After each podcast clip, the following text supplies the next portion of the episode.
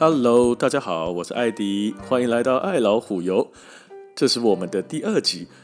很高兴已经有听众朋友们来留言想要听的主题了。那么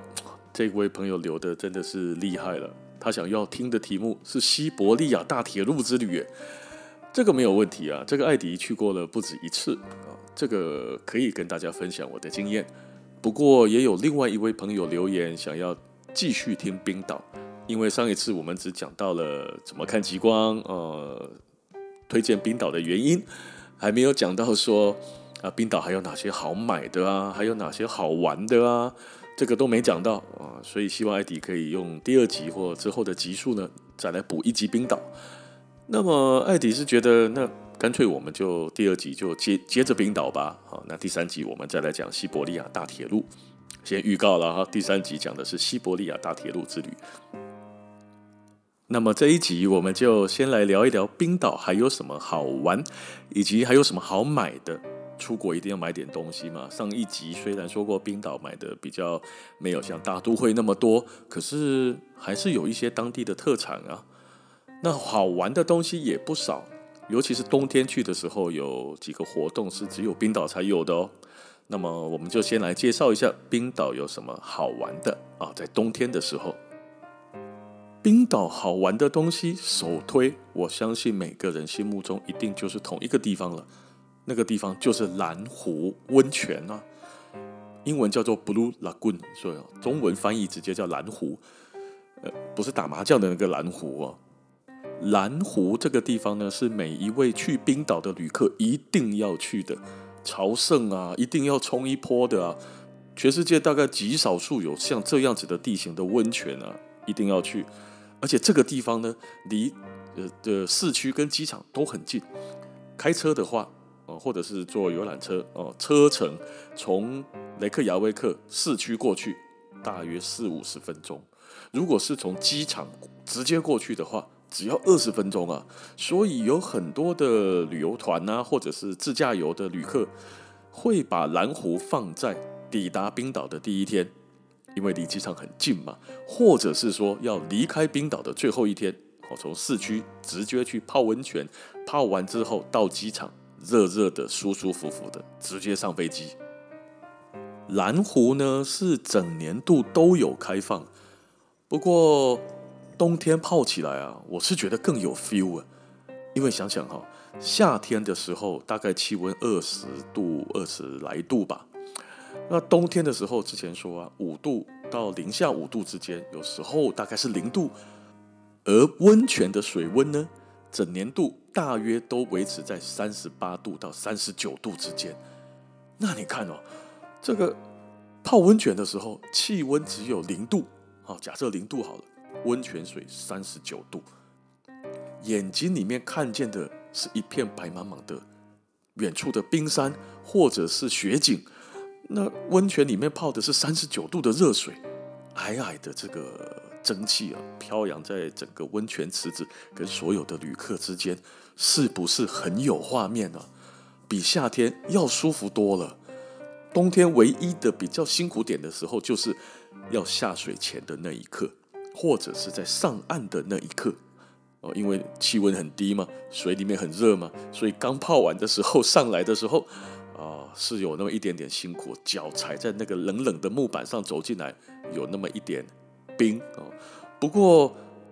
蓝虎也很贴心的，它有做了一个水底通道，可以直接从户外通到室内。所以呢，我们在下水的时候，可以直接从室内的水池子里面，它是温热的，没有外面那么热哦，里面稍微温一点，直接从室内的温的这个水池下到水里之后，就可以从水中。室内穿到室外的这个温泉池里面，回来的时候也是一样啊，所以就不需要上岸穿哦，好冷好冷好冷，赶快披着毛巾，然后咚咚咚咚咚一直往室内跑，就不用那么辛苦了哦。所以冬天去啊，我觉得蓝湖很棒很棒。那么蓝湖的开放时间呢，冬天夏天其实差别不大，大概就差一个小时左右啦。呃，大概都是早上七点或八点开哦，到晚上的十点或十一点。这样子就冬天夏天稍微不同。不过呢，在疫情结束之后，重新可以开放旅游，会不会在时间上有所改变？这个我目前就不太确定了。但是以之前来说的话呢，是这样子。而且蓝湖呢，一定要预约。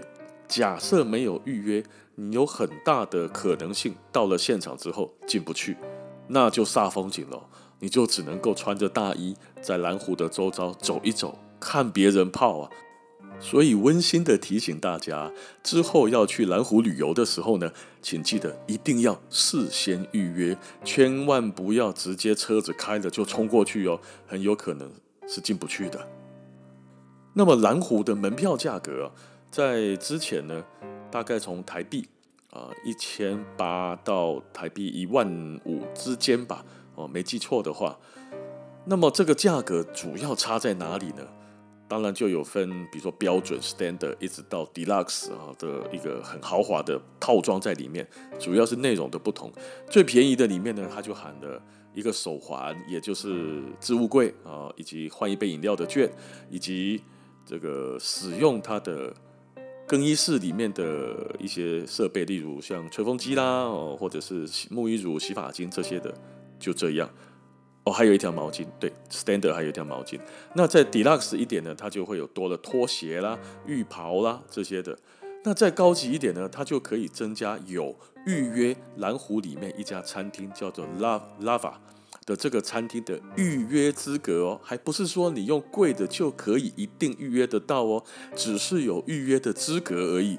你看多高贵。好，这么它已比如已经第三级的价格了，还不是说我付了一万多块钱，我就一定可以吃得到这个餐厅？不是，只是有去预约的资格而已。哦，所以这个蓝湖的价格有非常多种。如果只是想要体验一下的话，当然是买第一种 Standard 就好了。Standard 里里面呢就已经有一个置物柜，它用一个手环做电子感应的，哔哔它就打开的，哔哔就关起来。哦，那那这个手环呢，最便宜的手环也就含了一杯饮料的的免费折扣，可以直接换一杯。在哪里换呢？在蓝湖中间呢，就泡汤的中间呢，有一个有两个有两个换饮料的亭子。这个亭子里面就可以拿着这个手环去感应，换里面上面它有放的任何一种饮料都可以换一杯。绝大多数的人都换啤酒，为什么？因为同样的啤酒，在冰岛市区买的价格跟在蓝湖里面差了八倍之多啊！蓝湖贵了八倍啊，非常非常的贵啊。那其他的饮料跟市区比较没有差别那么大，所以大家伙会怎样？就直接换啤酒，比较划算啊。哦，那这个这个 standard 的这个手环呢，除了换一杯饮料之外，它还有就是这个池子里面有天然的这个温泉泥。那这个泥呢？据说含有很丰富的矿物质，蓝湖嘛，里面下面的是蓝色的，整个湖湖面是蓝色的水的感觉，下面的就有一些这个泥可以拿来敷脸，敷上去哦。我我之前敷过，大概敷上去没有一分钟吧，整个脸就非常的紧缩的感觉，有一种外力从把我的脸这样揪起来，这种缩起来的感觉。那这样子是不是可以让我的毛孔紧致一点啦，或者是让我的皮肤皱纹可以浅一点啦？啊？我只敷一次，我相信应该作用不大，但是去了就要敷嘛，这个是免费的。你拿任何的手环，你都可以拿这个来敷脸，在就在池子里旁边有一个亭子，他会把它用一桶一桶的装在那边，你就可以直接凭你的手环去拿那个泥来敷。哦，这个是不用钱，只是呢不建议敷太久，敷了会痛啊。大概他们的建议，蓝湖的建议大概是三到五分钟就可以把它拿下来了。那在泡蓝湖温泉的时候呢，手机是可以拿进去的，是可以带到湖水里面去泡的哦。哦，所以大家可以用个例如自拍棒啊，好把它装起来，然后就直接走到蓝湖温泉里面去，可以开直播哦。你也可以照自己的完美照都可以。不过如果你的手机掉到水里去，因此而损坏的话，蓝湖是不负责的。你要带到水里去，自己要保管好，自己要很小心很小心哦。所以有相当多的完美网红啊，就在蓝湖一直拍，一直拍，一直拍，拍出了很多很漂亮的照片。大家很多人都认为那是合成的，其实不是。蓝湖里面真的是很漂亮的，它的那些图片的美景，那些那些漂亮的感觉呢，其实很容易 Google 得到啊。还有就在蓝湖里面泡，大概泡多久呢？我们一般建议不要超过四个小时。这四个小时是包含了换衣服、泡汤、呃，喝一点饮料啊，敷一点泥，再上来洗头发、护发、换衣服、洗澡、吹干头发之后，整个流程大约不要超过四个小时。因为大家晓得，温泉其实也不要泡太久了，泡太久了对身体也不见得就是一个好事嘛，哈。那如果是冬天去的话，在里面泡一泡，拍拍照，直播一下，录个影，说耶，我现在在冰岛泡温泉，羡慕吗？哈，大概就水里的待的时间呢，上上下下大概一个多小时到两个小时，差不多就这样了。然后到洗完澡之后，换完衣服出来，呃，除了刚刚讲的餐厅，假设大家有买比较贵的票去预约的餐厅吃饭。不然的话呢，就是离开的时候呢，它有一个卖店，哦，卖店里面卖了两种很贵的东西。第一个呢是一种衣服的品牌，叫做六十六。那这个六十六度哈，它上面有个度的这的一个像几度 C 的那个度哈，六十六这是冰岛当地自有品牌，羽绒服啦、大衣啊什么都有，但是走的是高档路线。大约有点像，如果有在买羽绒服的朋友们就知道，例如像法国的 Moncler，像加拿大的 Canada Goose 这种价位哦。但是它不是这两个知名品牌，那效果好不好呢？我觉得穿起来也还不错啦，因为我们有在里面试穿过，没有买啊，只有试穿。在温泉里面穿，当然都很温暖啊，因为那里面很本来就很温热啊。那穿起来的感觉是，嗯，感觉蛮温暖。至于它是不是真的这么样子的保暖，我相信是啦。冰岛自己的品牌应该不至于穿上去是不保暖的嘛，哦，只不过价格并不便宜哦，大家自己斟酌下手喽。那另外一个东西就是，当然我们在冰岛的蓝湖里面刚刚都有敷脸的，那这些你刚刚说含有很丰富的矿物质成分。他怎么可能放过卖这个东西给大家的机会呢？所以在离开之前的那个卖店里面卖了好多的火山泥啦、呃海泥啦、这个泥啦、那个泥啦，这个可以紧致，那个可以拉提，那个可以美白，那个可以养颜，非常的厉害，很会做生意，而且都不便宜。那要不要买？这个其实很看每一个人的感受了哈。当然，以艾迪我是男生，我没有买。但是还是有许多的女性的朋友们，她们敷完之后觉得，嗯，好像我的皮肤真的变得好光滑呢，买了一些回去用。哦，所以这个店里面呢，在离开之前有这么一个卖店，专门卖这两个名产，哦，大家可以斟酌的买，因为离开之后只剩下机场还有卖了，在其他的冰岛的地区不容易买到，呃，或者是你买到的东西不是。保证说一定是蓝湖的官方出产的，只有在蓝湖里面跟机场才有卖它的这个火山泥敷脸很好用的这些哦，但是当然也不便宜。所以蓝湖的重点小整理就是：第一，一定要先预约；第二，自行斟酌要买嗯基本的套票就好，还是要买非常非常贵的啊，有包含的很多设备在里面的这样子的套票。那第三是不要泡太久哦。那个虽然呢温度没有很高，三十八九度哦，但是大概上上下下，刚刚艾迪建议的，呃，连同洗澡换衣服的时间三到四个小时就差不多喽。好，那这个是蓝湖的介绍。接下来在冬天还有几个好玩的，其中一个艾迪也推荐必去，冬天一定要去的。虽然夏天也有，但是玩起来的 feel 完全不一样，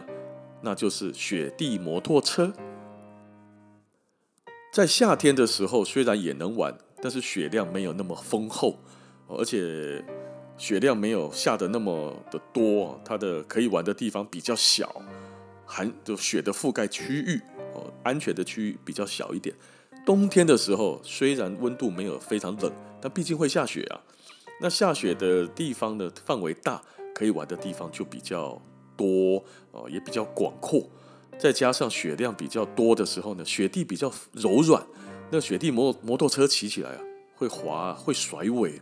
感觉起来跟夏天不太一样。所以冬天一定要去玩一下这一个。那在冰岛，距离雷克雅未克周遭有好几个冰川哦。那在骑骑这个雪地摩托车呢，最多人呢会去的地方叫做朗格冰川。朗格冰川这里呢，因为跟其他的景点以及在雷克雅未克市区呢都不太远，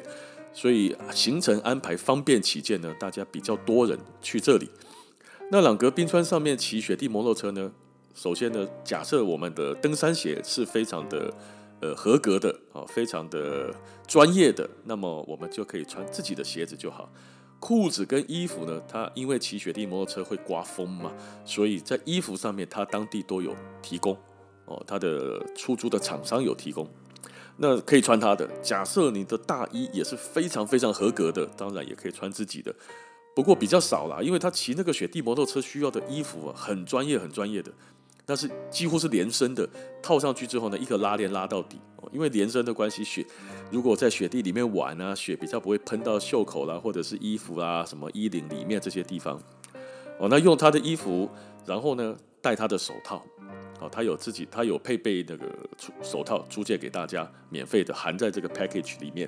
那我们当然建议先戴上自己的一层手套，再戴他的公用手套会比较好嘛，好，比较卫生一点。那安全帽也是戴他的，戴安全帽也没关系，虽然很多人戴，但是我们在戴安全帽之前，我们头上都会戴着一顶帽子啊，冬天去都会戴帽子或戴毛帽嘛，安全帽罩在毛帽外面就好了。好，那风镜也是用它的。或者是安全帽的那个面镜啊，打下来就可以了，哦，就可以挡风了。然后我们就开始体验雪地摩托车，两个人一台，骑的那个人呢，不需要驾照。就是有人之前问过说有没有需要考到国际驾照才能骑那个，其实不用，只要看起来年纪是不要太小，不要太大，呃，看起来是正常人，呃，也没有喝醉酒，呃，那看他只要付钱。呃厂商都会让我们骑摩托车，因为它其实不会太危险呐。哦，跟待会跟大家说它为什么不危险哦。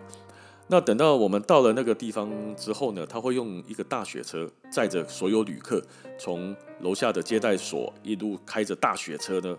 一路开开开开开开开到山上比较可以骑雪地摩托车的地方，然后就要开始换装啊，穿备穿备好所有的衣服，那教练就会把摩托车一台一台一台的骑出来。它这个摩托车是背后后面啊，它我们一般摩托车不是前后轮吗？它是后轮是履带，后轮是左右两个履带，前轮是两个像我们在滑雪的雪橇这样。那么我们转动我们的龙头龙头的时候呢，它不是就就不是轮子在左转右转了，它就是前面两个雪橇左摆右摆，那后面的履带在在传动，前面的雪橇往左右摆，滑过雪的朋友们就知道雪橇的方向改变。我们滑的方向就改变了哦，所以右往右摆的时候，它不会整个九十度，而往右摆一点，它就会往右边转；往左边摆，它就往左边转。所以跟骑摩托车的原理是一样的，只是它不是车轮。哦，那那这个摩托车呢，它的油门也跟我们一般不同。我们一般骑摩托车油门是右手是一个旋转型的，就是抓着之后往往往下旋转嘛，它就油门就哼哼这样子加油。雪地摩托车这个不是，它是用按的。它有一个推钮，就你抓在抓在龙头上面之后，握把上面之后呢，右手的拇指有一个推钮可以往上按。那这个往上按呢，往上往前往前推，它就会加油门，推的越多，油门就加的越重。大部分的雪地摩托车是这样。那你放开那个推钮，油门就放掉了。那左右两边一样都有手刹车，就跟一般摩托车的刹车是一样的抓法，就抓刹车，它就刹住了。那刚刚说，其实它不会太危险，其实颇安全的理由是哦，教练呢会有至少配看人数了哈，他至少配备一台在前面，一个教练在前面。那有时候人一多，像二三十个人的时候呢，他就会有一个教练在后面，会派出两个教练来，一个压前，一个压后。那前面的那个教练呢，在当天可以接待旅客之前，他就已经先把路线都勘探好了，那就会在路上呢用雪地摩托车压出两条轨道一样。就像以前的那个古时候的马车，不是有那个轨道哦？马马车其实为什么叫我们为什么叫轨道？那个轨就是车轮压出来的那个痕迹，所以就像以前那个马车两边的车轮压出来的凹下去的地方给轮子过一样。那它的两个雪地摩托车的的前面的雪橇板跟后面的履带所压出来一样，会有两个凹下去的路径，就像轨道一样。每一个人呢，就压在那个路径上往前走就好了，不要偏离哦，不要看到呢，教练不会允许说哈，你们看大家看到了说啊，旁边白茫茫的一片，一望无际啊，那就脱队就往左边右边自己骑过去了，不行不行，因为不知道那个雪下面是什么东西，我们不知道，教练们才知道，所以他会引导我们大家走一个安全的路线。走就顺着第一台教练骑加速摩托车就往前跟着走。那教练有时候呢会给你在安全的地方来一个转弯啊，大转弯，就让大家体验一下啊甩尾的感觉呢，嗯嗯，划过来划过去，那大家哈哈哈尖叫一下啊，划过去了。做一点哦，气氛啊，炒作一些乐趣啊，大家骑起来就比较开心。否则，如果只是在一个直线上面就按着油门一直往前走，那感觉像是在苦力啊，像在赶路哦，不是这样子玩的。所以它的路线是有规划的。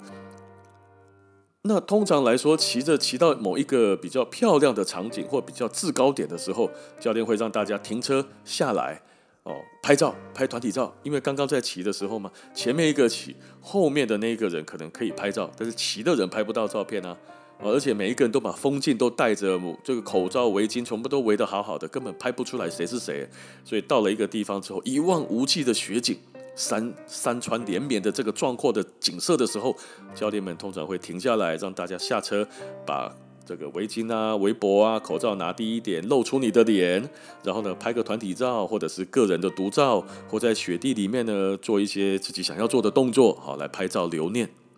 然后，如果要换人骑啊，现在就可以换人骑，再绕一圈，好换第二个人骑，再把它按照教练的路线再骑回去。这当中当然也有往上坡的、往下坡的，稍微有加速的、有甩尾的，都有很多种的路线，让每一个来玩的旅客都体会到一些雪地摩托车跟骑一般摩托车完全不一样的感觉在哪里。那在骑这个摩托车的时候呢，一般我们有在骑摩托车上下班啊，或者是平常像台湾的很多旅客都会骑摩托车，骑这个基本上完全没有问题。你只要熟悉一下那个推油门的那个按把手按钮就好了，一点障碍都没有。甚至很多人骑完之后意犹未尽。那这个 package 呢，它它有分，当然便宜便宜一点的呢，骑个大概四十分钟、四十五分钟这样；贵一点的呢，它绕大圈一点。或者是再往那个路径呢，地形稍微有一点变化，多了一点难度，多了一点挑战跟乐趣，这样子的可能比较贵哦。那价格大概也也会高一些。那呃，时间大概就一个半小时到一个小时四十五分钟左右这样子。雪地摩托车非常非常值得去玩一趟哦，因为在虽然在北欧很多国家也都有。哦，当然，芬兰的也很漂亮，它有不同的地形跟树林。在冰岛，树林比较少，可是呢，冰岛有其他国家比较没有的，就是它虽然树少，或者是应该说，它就是因为树少，所以呢，它有一种壮阔的美感，是其他国家比较少见的。它那个地方一看过去啊，几乎就好像沙漠里面的骆驼驼队一样，拿空拍机这样一拍，广阔无垠的一个地面里面就一条。车队在这边经过，那个感觉蛮不同的。那雪地摩托车的费用呢，在之前呢，大约是七千多块台币到一万块之间哦，就看你的时间啊、路线啊这些。朗格冰川差不多是在七千多、八千块上下这样子的 package 居多了，虽然并不便宜哦，但是来到冰岛这个东西蛮值得体验的。所以下次如果有去到冰岛冬天追极光的话，可以把这个行程列入你的考虑之内哦。那再来一个冬天去到冰岛必玩的一个一个项目，就是冰川健行。冰川健行呢，一般只能够在冬天呐，或者是说夏天可能变数比较多哦，因为如果天气太温暖哦，如果您去的时候突然太热。那可能有一些冰川，它会不太适合开放健行，就关闭了。所以冬天的时候去冰川健行呢是比较恰当的。那么冰川健行呢，大概呢可以分两种，一种就是直接就是健行，哦、穿备好钉鞋，拿着冰杖，哦、拿着冰的那个斧头就可以去健行了。那另外一种呢是攀冰，就是健行加攀冰，攀冰就好像攀岩一样，用特殊的装备呢在冰的壁上。哦，就几乎垂直九十度的攀爬，那他所要的体力呃，当然就比较比较要求了。那危险度当然也稍微高一点了，所需要的时间也比较多。一般的冰川健行呢，大概三小时或五小时哦，看您选的冰川哪一个，或者是它的 package 的不同。但如果要加上攀冰的话呢，大概就是五小时起跳到十小时之间的都有哦。所以这个只是单纯的践行，或者是践行加攀冰哦，这个就看大家自行的取舍。当然，之前有说过，冬天的时候日照时间不太长啊哦，所以在践行跟攀冰有一些过程当中，在冬天的时候去呢，是在黑暗中进行的；攀冰是一定在天亮的时候才有哦。那有可能出发的时候还是天黑。从天黑出发践行，践行到天黑回来。那么冰川践行呢，是不能够自己一个人去践行的，他必须一定要跟当地的这个业者的团哦，就有点像是骑雪地摩托车这样子啊，你不能自己一个人就弄那台车自己去骑，不行，他要参加当地的 tour 哦。那冰川践行也是一样的，他必须要参加当地有向导带的这个旅行团。哦所以不能一个人直接去。那么在这个冰川健行里面的，以最著名的地点呢，一个是索尔黑马，一个呢叫做斯卡夫塔山斯维纳。哦，这两个冰川，基本上这两个冰川的走法啦、景观呐，看起来几乎没有太大的不同。这两个我去走的感觉是，感觉都蛮像的，就只有就是 location 位置的不同而已。那健行的费用呢？以三小时左右的这样的基本款，大约是在台币两千八、三千块钱左右。那么有许多的旅客，哦，走遍了世界很多地方，也在很多地方的冰川健行过，例如说纽西兰啊，或者是阿根廷啊这些地方。但是来到冰岛，它的冰川健行的感觉还是跟很多国家都不太一样的。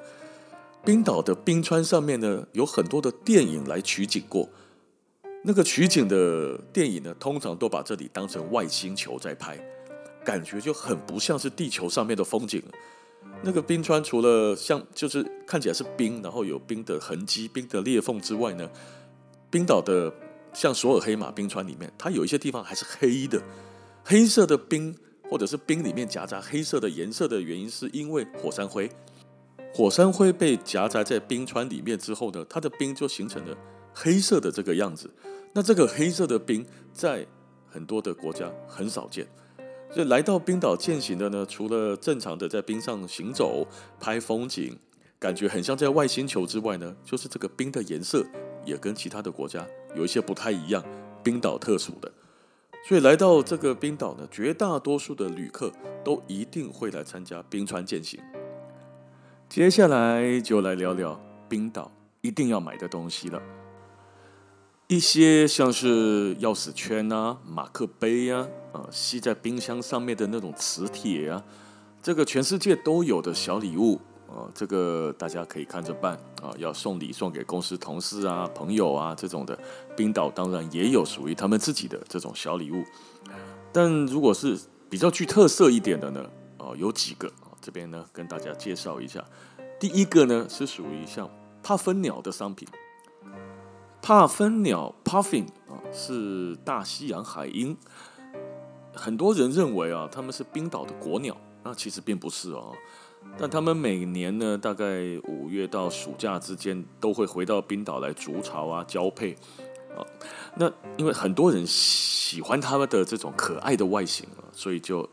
好多欧洲人跑到冰岛来，特地来赏鸟。那商人呢，就把它打造成为冰岛的吉祥物。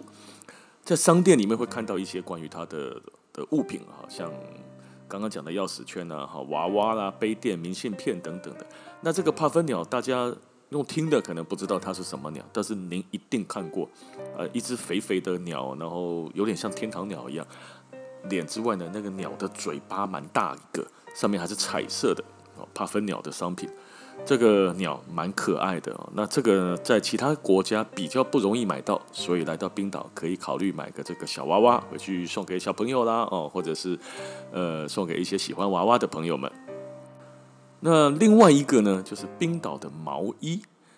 毛衣很多国家有，但冰岛因为有自己传统的冰岛羊毛啊，叫 Icelandic Wool，那这个冰岛羊毛呢，上面会把它织成冰岛的传统花色，好不好看其实见仁见智，但是很保暖哦。冰岛本身，冰岛人他们也都穿自己冰岛羊毛所制成的羊毛衣。那我穿起来呢，真的是觉得它很快整个身体就热起来。可是它就像以前，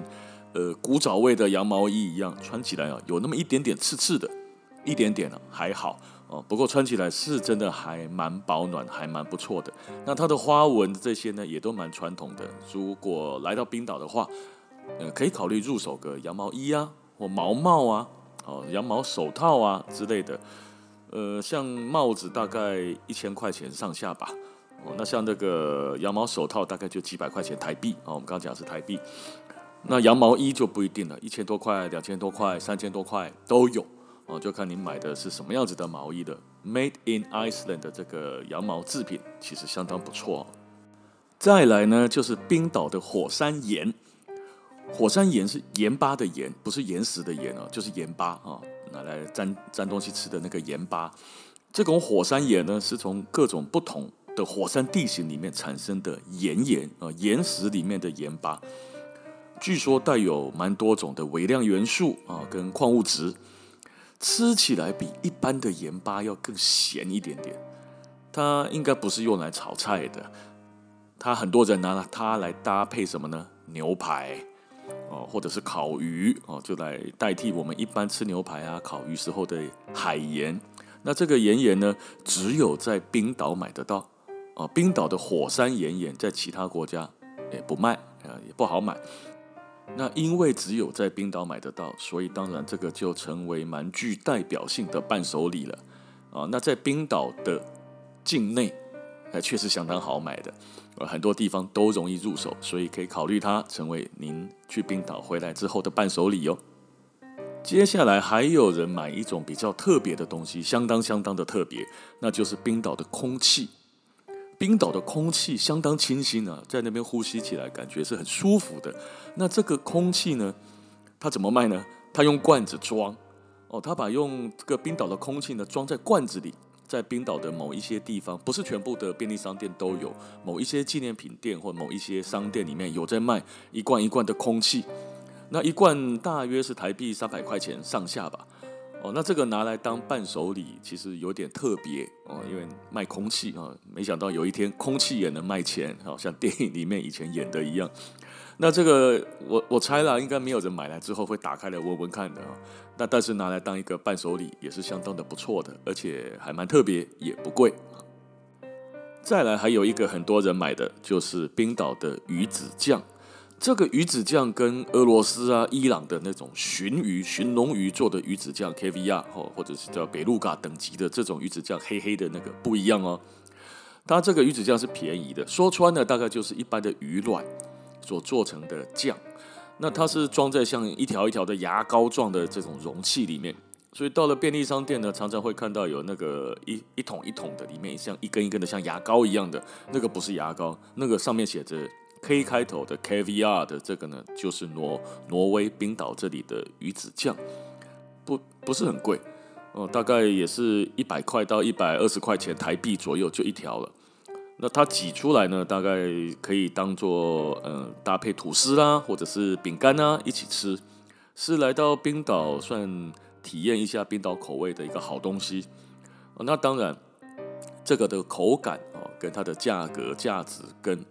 俄罗斯、伊朗这个的真正黑色鱼子酱是完全不一样的。不过作为一种特色小物啊，倒是可以体验看看。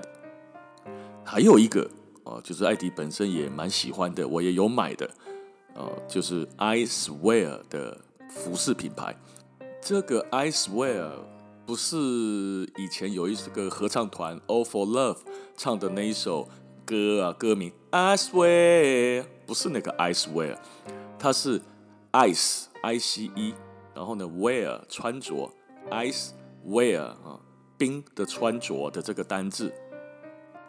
Icewear 的这个服饰呢，它一开始主要做的是类似机能服，或者是呃特殊目的的运动服，像是登山啊、极限运动、跑步啊这些的。那后来呢，就做一些比较大众化、生活可以穿的衣服。呃羽绒服啊、大衣啊、啊、这个比较保暖的长裤啊、帽子、鞋子、袜子、裤子这些的，后来都有做。我买了几件，保暖效果第一流，超级棒，而且呢，价格并不会比刚刚我们在蓝湖介绍过的那个品牌六十六度北边哈，六十六度 North 的这个品牌比这个品牌便宜多了。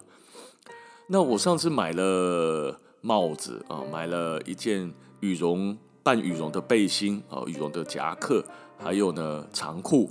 非常的好用啊，尤其是它有一件雨衣。雨衣哦，就是下雨天穿的那个雨衣，台币只有一千多块钱而已。但是它那个雨衣造型非常好，而且呢，它的雨衣的材质是属于不透气、不透水之外呢，穿起来不会很热。我不知道为什么穿起来可以这么神奇，明明不透气又不透水，但是穿起来却不会一直流汗，不会很热。它。我买回来之后，有几次下雨天走在台北的街头，上班的时候下雨了，就穿就不打伞了，就穿那一件，也蛮多人都觉得好看，而且它颜色又棒，裁剪的又棒。只是呢，呃，我买的那一件衣服差点买不到 size，因为我呢，以一般我的身材一百七十四公分，然后七十公斤左右，我买的是 S，S 刚刚好哎。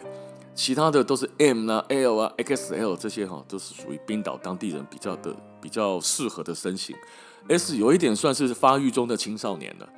啊，所以我们差点买不到那个型号啊，这个尺寸。不过后来还好，我们有买了一些。